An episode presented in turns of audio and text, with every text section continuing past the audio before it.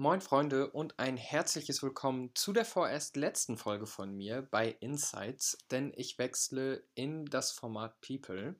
Ich spreche heute mit Professor Dr. Jan Nennemann. Er ist Studiengangsleiter bei uns an der HSBA, nämlich von meinem Studiengang Logistics Management. Und ich spreche heute mit ihm über die internationalen Lieferketten und auch die Mobilität zum Beispiel in Hamburg. Also freut euch auf jeden Fall auf richtig interessante Insights über die Logistik und bleibt bis zum Ende dabei, denn da kommen auch noch ein paar Infos auf euch zu. So, jetzt erstmal viel Spaß mit der neuen Folge.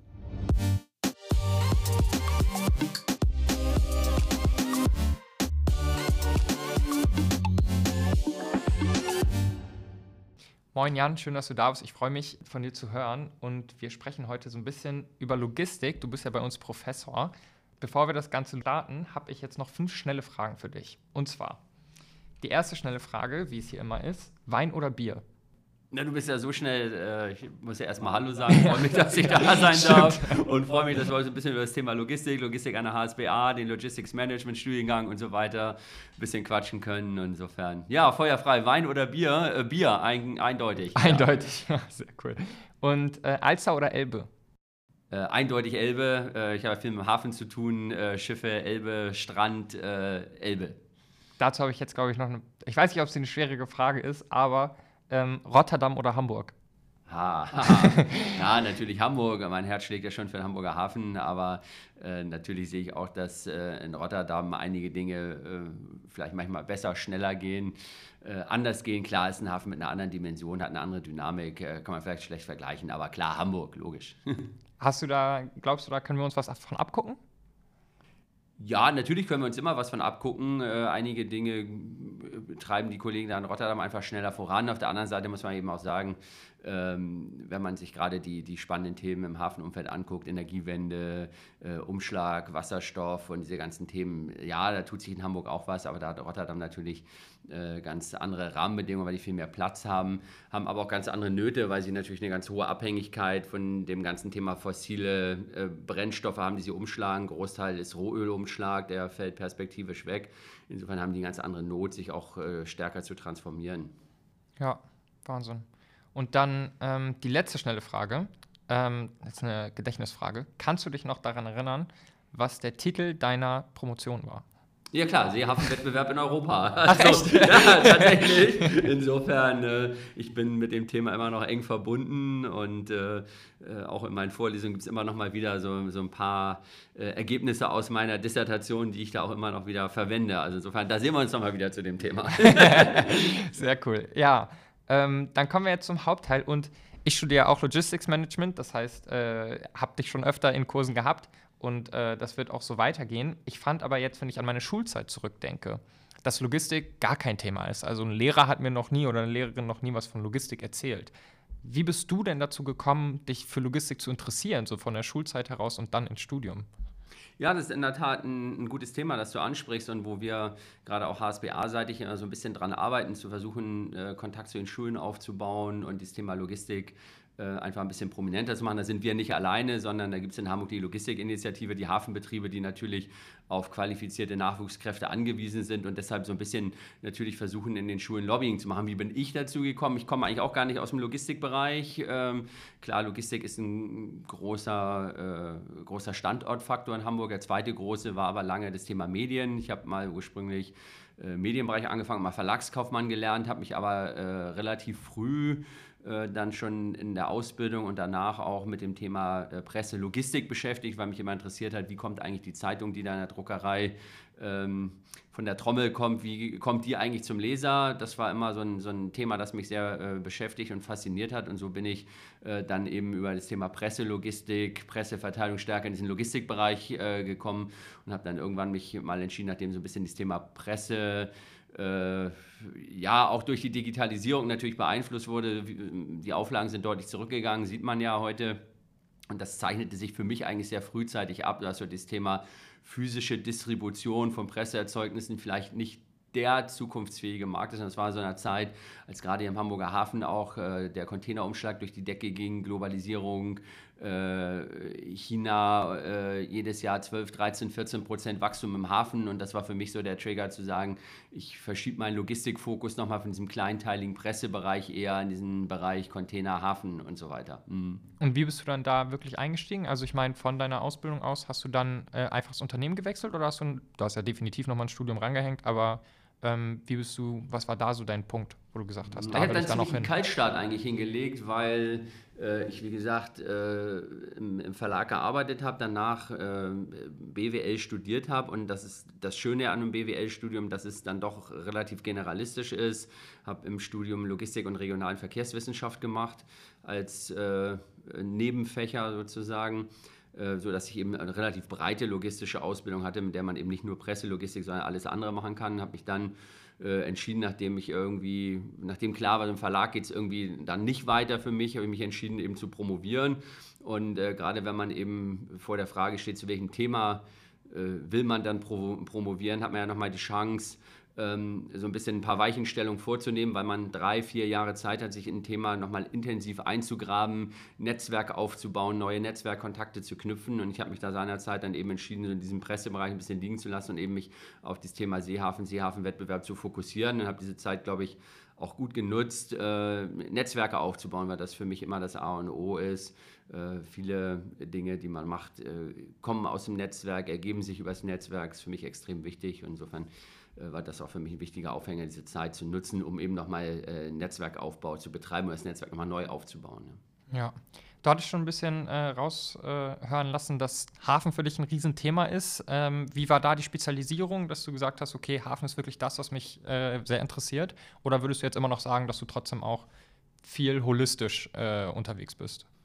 Ja, also äh, Hafen ist ein Thema, aber insgesamt äh, treibt mich das ganze Thema äh, Transportverkehr, Logistik. Man sieht, dass sich ja auch aufgrund der Digitalisierung, aufgrund sonstiger Veränderungen, Technologie, Automatisierung so ein bisschen auch die, die Grenzen so ein bisschen verschieben. Also die Grenzen zwischen Logistik und Mobilität äh, verschwimmen immer weiter. Und natürlich äh, macht es Sinn, wenn man in Transportketten denkt, eben nicht nur an Schifffahrt und Hafen zu denken, sondern auch darüber nachzudenken, wie äh, kommen die Waren dann aus dem, aus dem Hafen weiter. Insofern beschäftige ich mich eben nicht nur das Thema Hafen, mich beschäftigt das Thema Binnenschifffahrt, das Thema äh, Schienenverkehr, äh, mich beschäftigen aber eben auch äh, Themen wie äh, urbane Logistik, also wie kriegt man äh, die Organisation der Logistik hier in der Stadt optimiert, habe mich viel mit dem ganzen Thema Lastenräder und so weiter auch beschäftigt. Ähm, ja, insofern bin ich da, was das Thema äh, Logistik angeht, relativ breit aufgestellt. Ich bin jetzt nicht so der klassische Intralogistiker, das heißt, wenn es darum geht,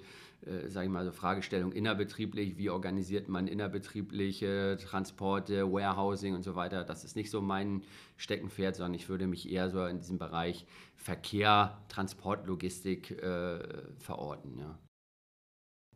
Gut, dann, wir hatten ja schon äh, gerade so ein bisschen ähm, drüber gesprochen, dass Logistik in der Schule gar nicht erst so richtig ankommt und jetzt ähm, Richtung Studium. Ich meine, Logistik ist eine Riesenbranche, in der der Fachkräftemangel ganz, ganz extrem ist. Man könnte also sozusagen äh, eher sagen, man kann ja auch einfach eine Ausbildung machen und in die Logistik gehen und das auch sehr viel. Was würdest du sagen, warum sollte man Logistik studieren? Ja, das ist in der Tat eine gute Frage. Man sieht, dass die Logistikbranche äh, da relativ hands-on ist und man sieht eben doch in vielen Logistikbereichen äh, schon auch, dass tatsächlich, so wie du es gerade beschrieben hast, äh, viele Leute auch in Führungspositionen sind, die äh, äh, gar kein klassisches logistisches Studium absolviert haben.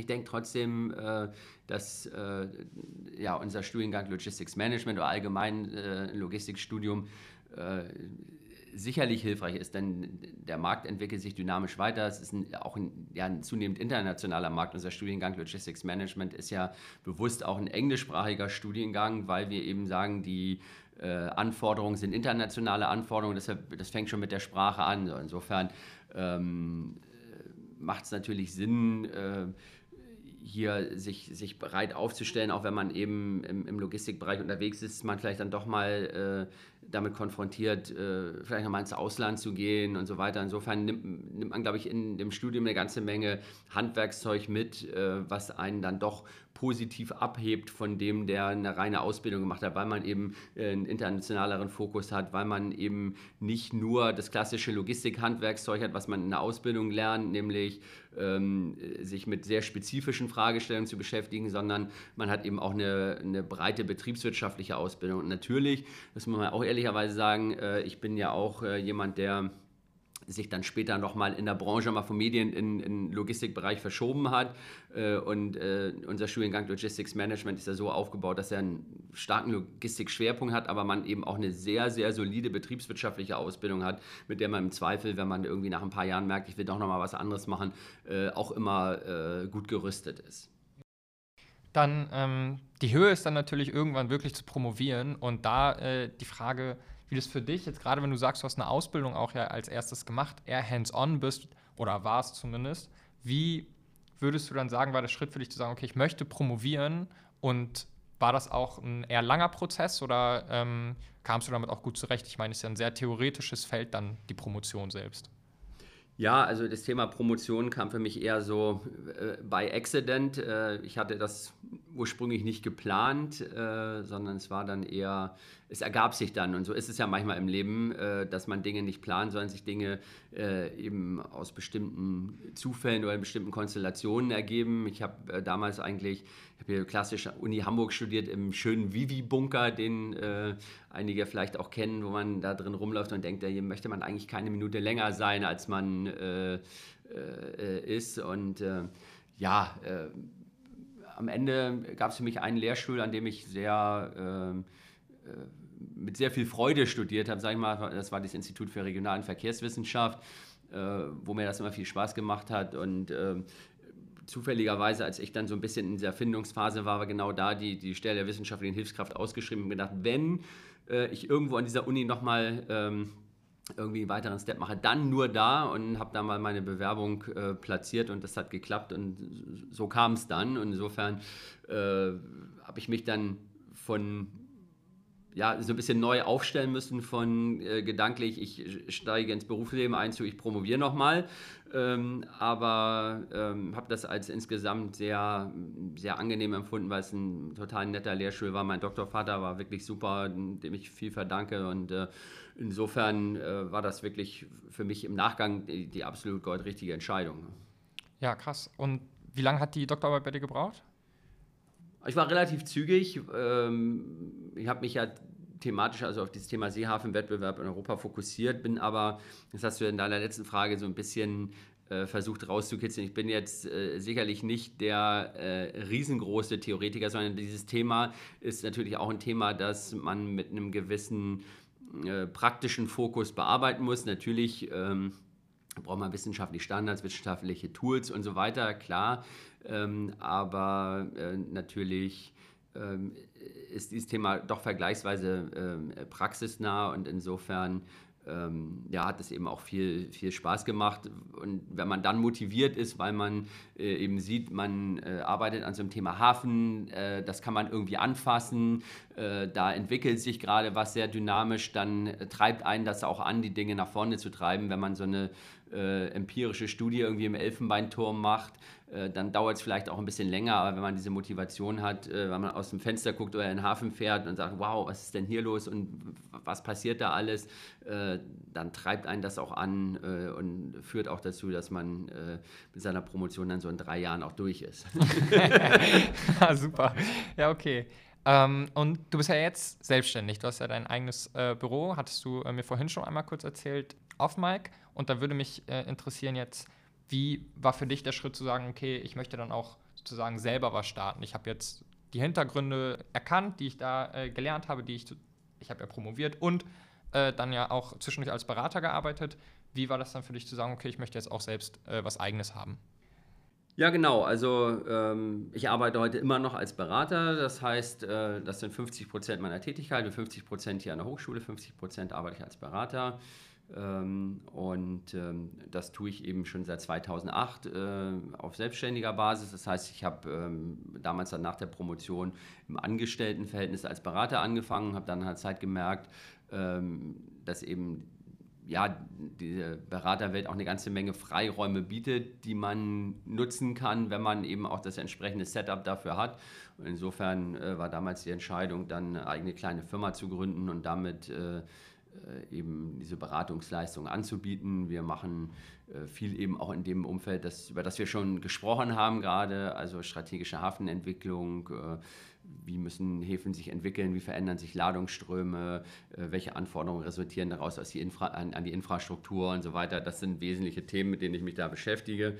Und ähm, ja, für mich äh, war das immer äh, der Treiber, das auch eigenständig zu machen, um eben die Freiräume, die sich dann nutzt, zu ergeben. Klar, man ist da im Projektgeschäft und Projektgeschäft hat, heißt halt immer, man hat irgendwie seine Peaks, man hat auch mal seine Leerläufe und kann eben aber auch viele Dinge so ein bisschen ähm, eigenständig äh, steuern, wann arbeitet man, wie arbeitet man, weil mein Beraterjob eben nicht der klassische Unternehmensberater ist, den man sich so vorstellt, wo man eben äh, zumindest vor Corona, muss man ja sagen, drei, vier Tage äh, beim Kunden auf dem Schoß sitzt, äh, am Montagmorgen mit roten Augen im ersten Flieger Richtung wo auch immer hin sitzt, äh, vier Tage sich beim Kunden äh, tagsüber und abends im Hotel an der Bar mit den Kollegen um die Ohren schlägt, um dann am Donnerstagabend wieder nach Hause zu fliegen ähm, sondern mein Job ist eben auch viel Studiengutachten zu schreiben. Das tue ich aus, dem, aus meinem Büro, das tue ich von zu Hause, das tue ich von unterwegs, das tue ich überall da, wo es mir gerade einfällt und wo es gerade passt.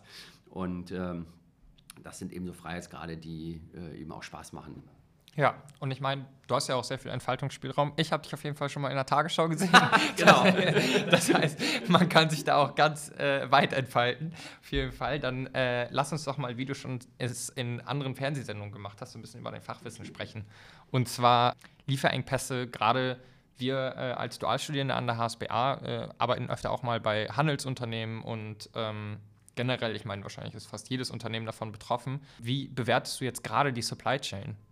Ja, da hat sich ja äh, wirklich ähm, in den letzten Jahren viel bewegt und ähm, das ist natürlich eine ganz spannende äh, Geschichte zu verfolgen, was, was da so passiert. Also vielleicht, wenn man so ein bisschen ausholt, ähm, ist ja auch Gegenstand der Vorlesung. Kennst du vielleicht, du erinnerst dich vielleicht noch, so dieses ganze Thema Just in Time. Das heißt, äh, die Supply Chains äh, sind eigentlich immer globaler geworden und sind trotz dieser globalen Aufstellung eigentlich immer weiter durchoptimiert worden, Lagerhaltung reduziert worden. Das heißt, äh, auch irgendwie eine Automobilproduktion in Wolfsburg äh, bekommt Teile aus äh, Shanghai quasi just in time, weil es eben doch, äh, äh, das muss man sagen, das ist ja auch der Verdienst unserer Disziplin Logistik, ähm, weil das gut durchoptimiert funktioniert äh, gerade durch den Container, ja, das äh, funktioniert. Alles, die Schnittstellen sind sauber optimiert, die, die Abläufe sind klar, man hat Linienverkehre, die äh, zumindest bis vor einiger Zeit eine hohe Verlässlichkeit hatten. Und so war es eben möglich,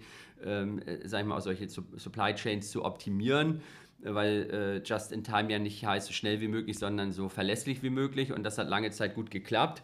Äh, jetzt sehen wir aber, dass das eben zunehmend äh, in, ins Wanken geraten ist, gerade in den letzten ein, zwei Jahren äh, durch diese ganze Corona-Geschichte natürlich getriggert, weil man eben gesehen hat, Corona hat dazu geführt, klar, dass plötzlich die Nachfrage nach Transportleistungen radikal eingebrochen ist. Lockdown in China, nichts wurde mehr produziert. Danach Lockdown irgendwie hier in Deutschland, irgendwie 2020, wo nichts produziert oder nichts nachgefragt wurde.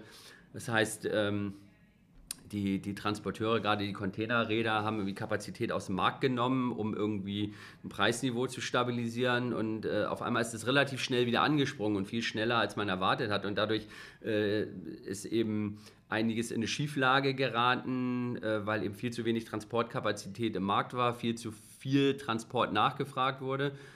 So, und daraus hat sich eine Schieflage gegeben, die sich ja äh, wieder gespiegelt hat in, in, massiven Steigerungen in Frachtraten. Dann sind da noch weitere Effekte zugekommen. Äh, das Containerschiff, das im Suezkanal irgendwie äh, auf Grund gelaufen ist. Dann haben wir nochmal den Lockdown in äh, Shanghai gehabt, wo äh, über Wochen aus Shanghai eigentlich nichts rausging. Und deshalb sieht man, dass eben auch heute noch die, die Lieferketten komplett ähm, aus dem Ruder sind. Weniger als 50 Prozent der Containerschiffe sind äh, irgendwie in Time unterwegs. Das heißt, alles ist verspätet. Das führt zu Staus vor den Häfen. Hier in der Deutschen Bucht liegen immer noch irgendwie, äh, ich habe es nicht zuletzt gezählt, aber irgendwie 10, 15 Schiffe warten darauf, dass sie in den Hamburger Hafen kommen. So, und das heißt, ähm, ja, man sieht, da ist einiges durcheinander geraten und äh, dazu kommt natürlich dann jetzt noch äh, als nächster Effekt äh, Situation Russland, Ukraine.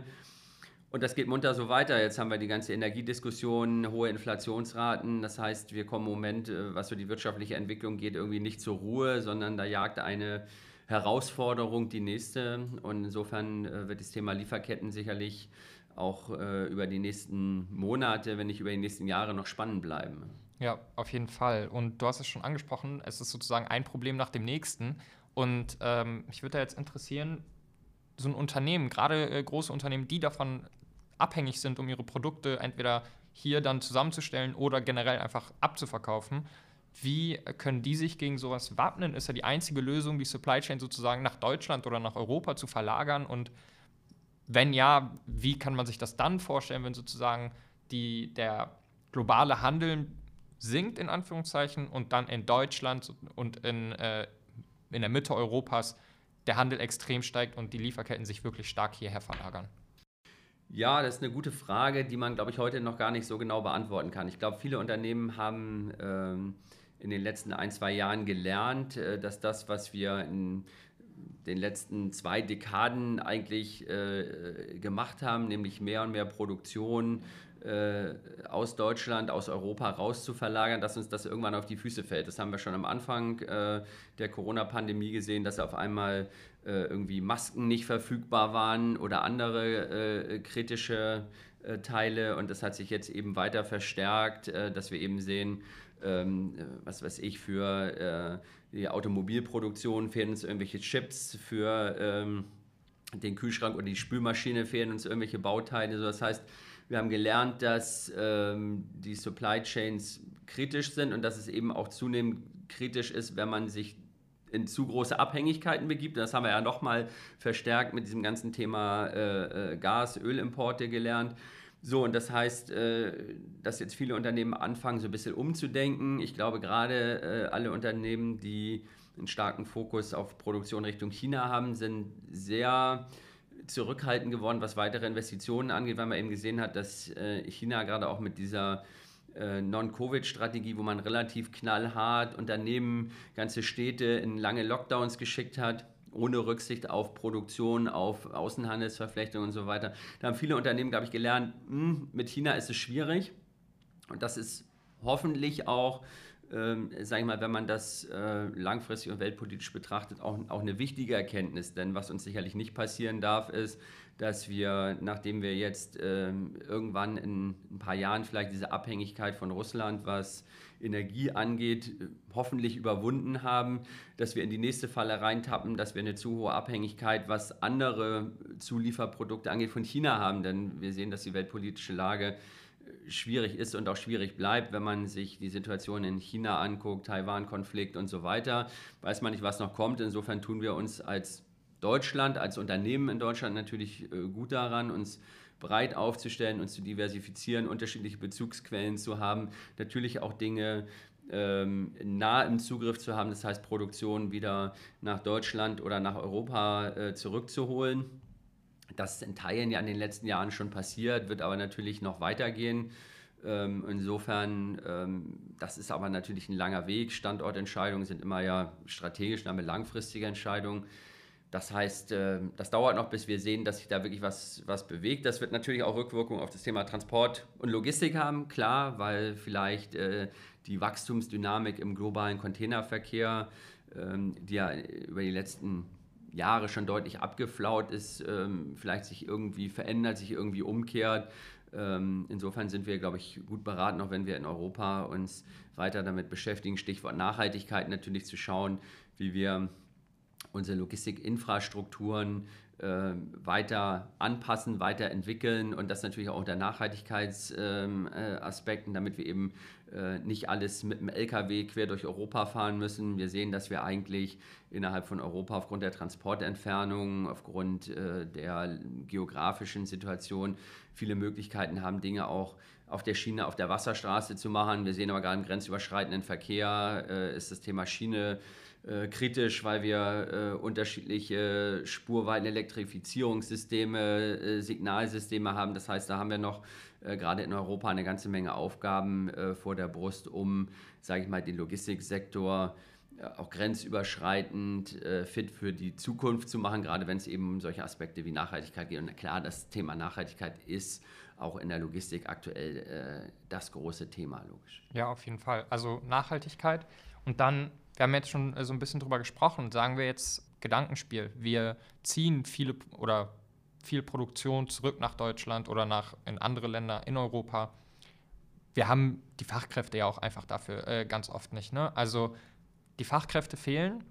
Wir werden jetzt so ein bisschen außenpolitisch äh, fast dazu äh, gedrängt, eben auch selbst äh, für, äh, für unsere Produkte zu sorgen, in Anführungszeichen. Das heißt, die Logistik wird sich noch vergrößern oder muss sich dadurch äh, noch vergrößern? Laufen wir da sozusagen auf die nächste riesige Logistikkrise zu, weil wir das gar nicht stemmen können, was auf uns jetzt zukommt?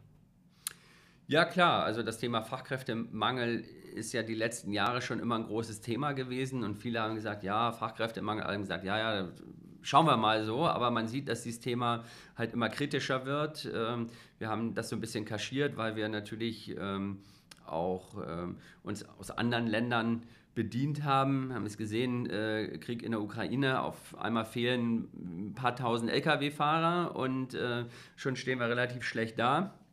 Das heißt, ähm, das Thema Fachkräftemangel ist schon seit einiger Zeit ein großes Thema. Es bleibt ein großes Thema und es wird sicherlich noch ein, ein kritischeres Thema, da bin ich auch von überzeugt. Äh, insofern sind wir natürlich mit diesem ganzen Thema, was wir ja auch schon gestreift haben vorhin, wir müssen Logistik bekannter machen, wir müssen eigentlich dafür sensibilisieren, dass wenn ich in den Supermarkt gehe und morgens die Tüte Milch aus dem Regal nehme, dass die Logistik dafür verantwortlich ist, dass diese Tüte Milch dahin gekommen ist.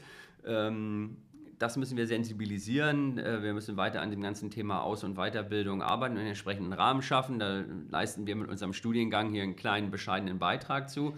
Aber das ist sicherlich nicht alles, sondern ähm, wir werden dieses Thema Fachkräftemangel allein aus Deutschland nicht lösen können.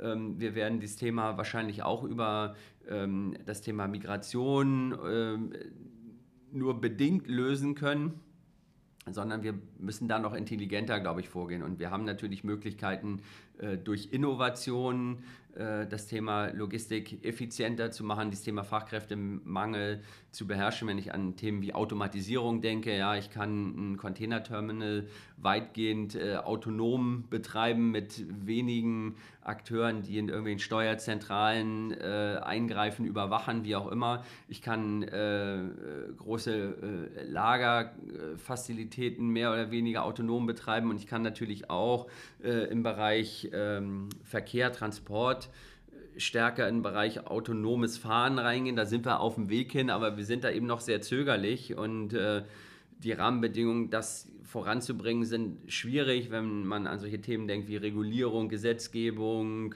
äh, und so weiter. Das heißt, wir sind da doch vergleichsweise verhalten, vielleicht auch aus äh, Angst, aus einer gewissen Distanz zu diesen Themen.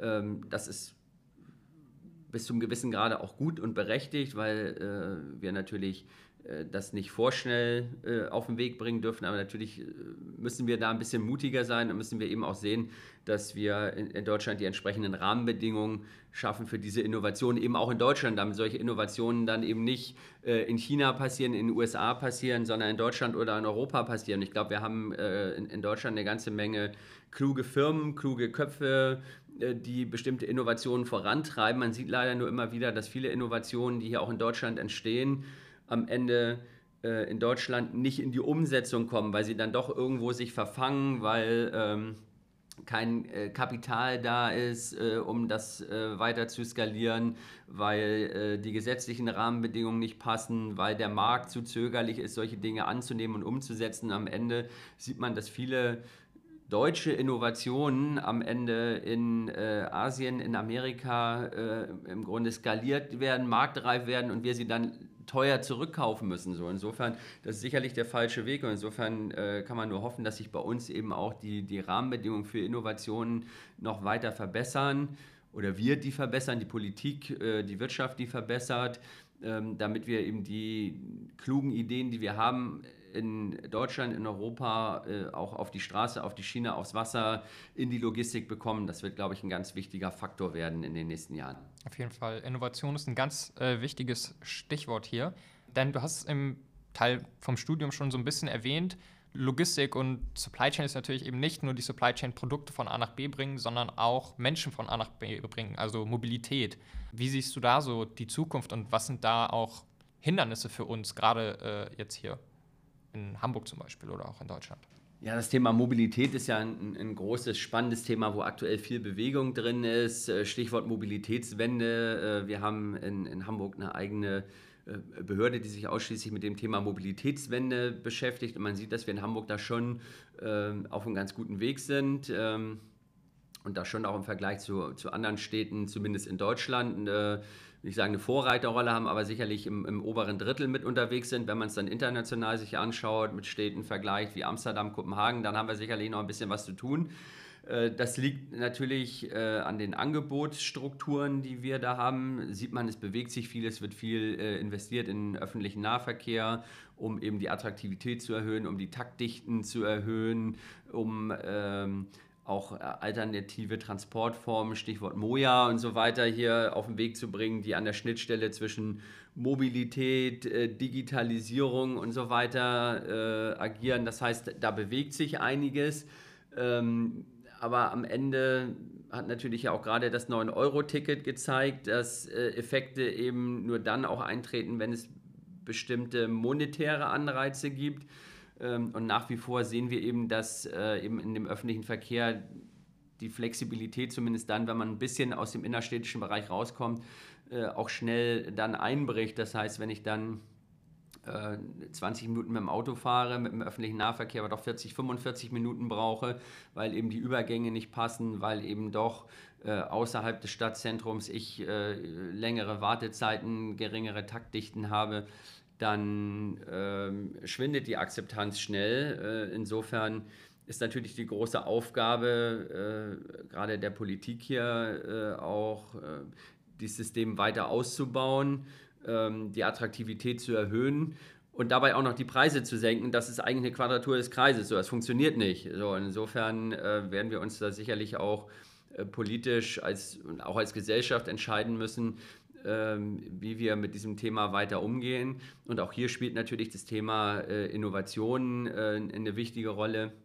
Wenn man sich den öffentlichen Nahverkehr anschaut, gerade eben in, in Lagen außerhalb der Innenstadt, ist klar, dass wenn äh, ich da äh, auf einem bestimmten Streckenabschnitt vier, fünf Fahrgäste äh, innerhalb einer Stunde habe, äh, dass ich keinen großen Bus äh, alle zehn Minuten da fahren lasse. Der fährt dann einmal die Stunde, das ist wenig attraktiv. Wenn ich es aber schaffe, perspektivisch vielleicht kleine autonom fahrende On-Demand-Shuttle irgendwie auf den Weg zu bringen, die mir eben die Verfügbarkeit erhöhen, die mir die Attraktivität erhöhen, dann ist da natürlich auch wieder ein anderer Hebel drin. Insofern liegt sicherlich auch im Bereich des, des Nahverkehrs äh, der Hebel auch in diesem ganzen Thema Automatisierung, äh, autonomes Fahren, Digitalisierung. Ähm, da sind sicherlich wichtige Schlüssel, aber das ist eben noch ein, ein Weg zu gehen, weil das natürlich wieder, wir haben es vorhin schon angesprochen, äh, bedarf Innovationskraft, bedarf äh, Investitionen und äh, bedarf eben auch den Mut hier, äh, bestimmte Dinge voranzubringen. Ja, ich habe hier gerade auf dem Weg zur Uni tatsächlich in der U-Bahn gelesen, dass die U5, also die neue U-Bahn in Hamburg, die erste vollautomatisierte U-Bahn wird. Da würde mich jetzt interessieren, findest du, dass Automatisierung und, und Digitalisierung, ist das so das Einhorn für, für die Mobilitätswende? Ist das das, was uns weiterbringt? Oder hast du da eine Lösung, wo du sagst, das sollte es eigentlich sein? Oder ist ein, auch ein großer Blumenstrauß an Lösungen, der, der, auf, der auf uns wartet? Ja, natürlich ist es ein, ein großer Blumenstrauß. Wir haben ja viele äh, Themen gerade schon gestreift. Ähm, aber klar, Automatisierung, Digitalisierung sind sicherlich die großen äh, Themen in den nächsten Jahren. Ähm, und da muss man natürlich äh, wieder schauen, weil wir ja auch äh, das alles in einer vernünftigen Balance hinkriegen müssen. Es hilft uns nichts, wenn wir weite Teile äh, automatisieren und damit eine hohe Arbeitslosigkeit produzieren, so, sondern wir wollen ja genau an den Stellen automatisieren, wo wir äh, Effizienzgewinne heben können, wo wir sowieso einen Fachkräftemangel haben und so weiter, um uns eben auf die wesentlichen Dinge zu fokussieren. Das heißt aber eben auch, ähm, Und da sind wir wieder so ein bisschen bei den Aufgaben auch der Hochschule, des Studiengangs oder allgemein äh, der HSBA und anderen Hochschulen, dass wir natürlich sehen, dass sich die Anforderungen an Jobs, Jobprofile eben auch verändern, weil eben äh, wir in Zukunft vielleicht, du hast das Thema U5 gerade angesprochen, auf dieser Linie eben keinen U-Bahn-Fahrer mehr brauchen, der eine entsprechende Ausbildung hat, sondern jemanden, der in der Betriebszentrale so ein, eine autonom fahrende äh, U-Bahn überwacht, die steuert äh, und so weiter. Und das heißt natürlich im Umkehrschluss, dass der eine andere Qualifikation braucht ähm, das heißt natürlich auch, dass wir gesellschaftlich da vor einer großen Herausforderung äh, stehen, denn natürlich ist nicht jeder in der Gesellschaft dazu in der Lage, sage ich mal, komplexe Dinge ähm, in der Form auch abzubilden. Und äh, da geht so ein bisschen die Schere auseinander natürlich, dass wir auf der einen Seite immer die sehr manuellen Tätigkeiten haben werden auf dem im, im Niedriglohnsegment, äh, äh, sei es die, ich weiß es nicht, die, die Straßenreinigung, der Verkauf äh, an, äh, am Kiosk oder wie auch immer. Und auf der anderen Seite eben die, die vergleichsweise hochqualifizierten. So in diesem mittleren Bereich geht so ein bisschen Schere auseinander und das ist sicherlich ähm, eine gesellschaftliche Aufgabe, auch eine bildungspolitische Aufgabe, ähm, das zusammenzuhalten. Ja, auf jeden Fall. Also wir hatten jetzt, glaube ich, einen guten Rundumschlag rund um Logistik und äh, dann auch Mobilität. Als Schlusswort so ein bisschen, wie, was ist so dein Blick auf die Zukunft? Bist du zuversichtlich oder noch eher skeptisch? Ja, ist die Frage, welchen, äh, welchen Zeitpunkt wir betrachten. Ich glaube, dass wir jetzt äh, äh kurzfristig vor äh, großen Herausforderungen stehen.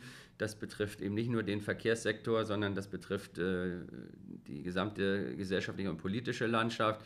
Wir sehen halt im Moment, dass das Thema Energiepreise uns ähm, große Herausforderungen äh, beschert und das trifft natürlich massiv auch den Transportsektor. Die Deutsche Bahn ist äh, der größte Abnehmer von äh, Strom in Deutschland. Äh, wenn man auf die Straße schaut äh, und sich die äh, äh, Preise für Dieselkraftstoff und so weiter anschaut, ist klar, dass äh, das Transportgewerbe, Speditionsgewerbe vor Riesenherausforderungen steht. Ähm, Gleiches gilt für den Luftverkehr und so weiter, kann man jetzt beliebig durchdeklinieren. Das heißt, gerade das Thema äh, Energiepreise ähm, äh, ist kurz- bis mittelfristig eine große Herausforderung. Ähm, natürlich muss man das auch als Chance begreifen weil äh, natürlich äh, das bedeutet, dass wir uns nach Alternativen umschauen müssen. Und äh, man sieht, dass in diese ganzen Themen äh, Windenergie, Wasserstoff, allgemein erneuerbare Energien äh, eine ziemliche Dynamik reingekommen ist jetzt in den letzten Wochen und Monaten. Viel zu spät, muss man leider sagen. Ähm, aber äh, insofern war das vielleicht jetzt für uns der Trigger hier ähm, das Tempo aufzunehmen oder das, äh, die Aktivitäten zu beschleunigen. Das ist dann wieder die, die positive Kehrseite der Medaille. Aber man sieht eben, dass das eben ein langer Weg ist, diese Technologien zu entwickeln, äh, äh, grünen Wasserstoff oder andere grüne Energieträger in ausreichenden Mengen zu adäquaten Preisen bereitzustellen. Und ähm, ja, da, da hat man viele Herausforderungen, weil natürlich äh, schlage ich mal wieder die, die Brücke zum Thema äh, Hafen, Hafenentwicklung, weil natürlich die Häfen ein nicht unwichtiger Schlüssel in diesem ganzen Thema Energiewende sind. Wenn wir beim Thema grünen Wasserstoff bleiben, wir wollen grünen Wasserstoff aus grünem Strom produzieren. Der muss aus Windenergie produziert werden, das am besten offshore. Das heißt, wir müssen die Offshore-Kapazitäten maximal ausweiten.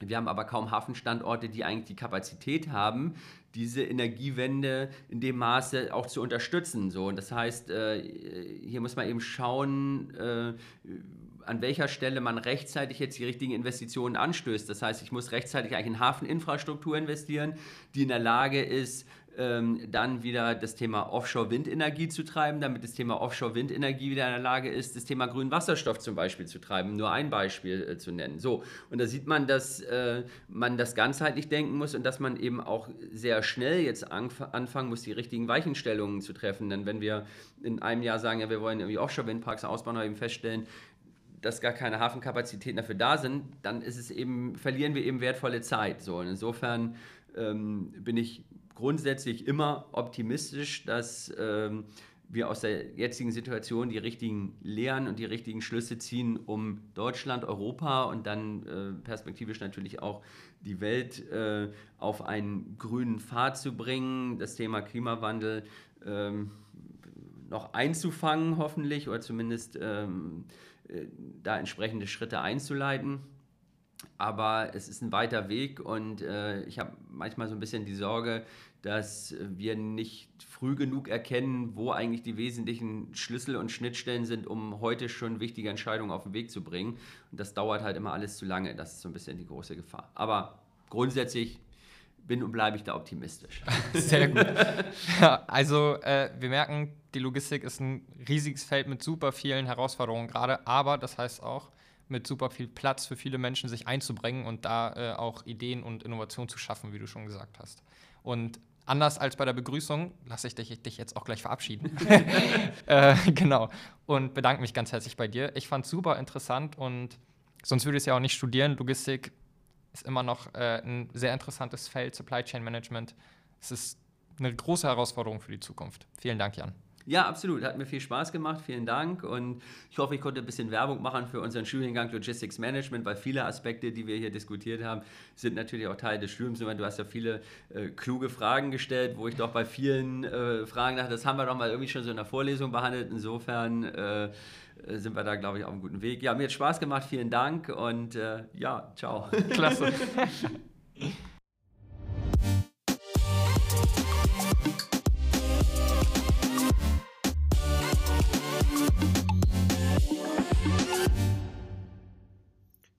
das war's auch schon mit meiner vorerst letzten Folge Insights. Ich wechsle nun in das People-Format und werde dort in Zukunft spannende Gäste interviewen. Mit dem Wechsel ins Wintersemester 22-23 sind super viele tolle Studentenfutterstimmen, ob direkt am Mikro oder auch im Hintergrund im Marketing, mit einem Abschluss von der HSBA gegangen. Dafür erstmal ein riesiges Dankeschön für die tolle Arbeit und Unterstützung und eine ganz, ganz tolle Zukunft. Oskar und ich übernehmen jetzt erstmal als Lead und können schon bald viele neue Gesichter und natürlich Stimmen bei Studentenfutter erwarten. Bleibt also weiter gespannt dabei und schaut auch immer wieder auf unseren Social Media Kanälen vorbei, wo wir alles posten. Bis dahin, Freunde, ich wünsche euch einen tollen Start in die Woche und ciao, ciao.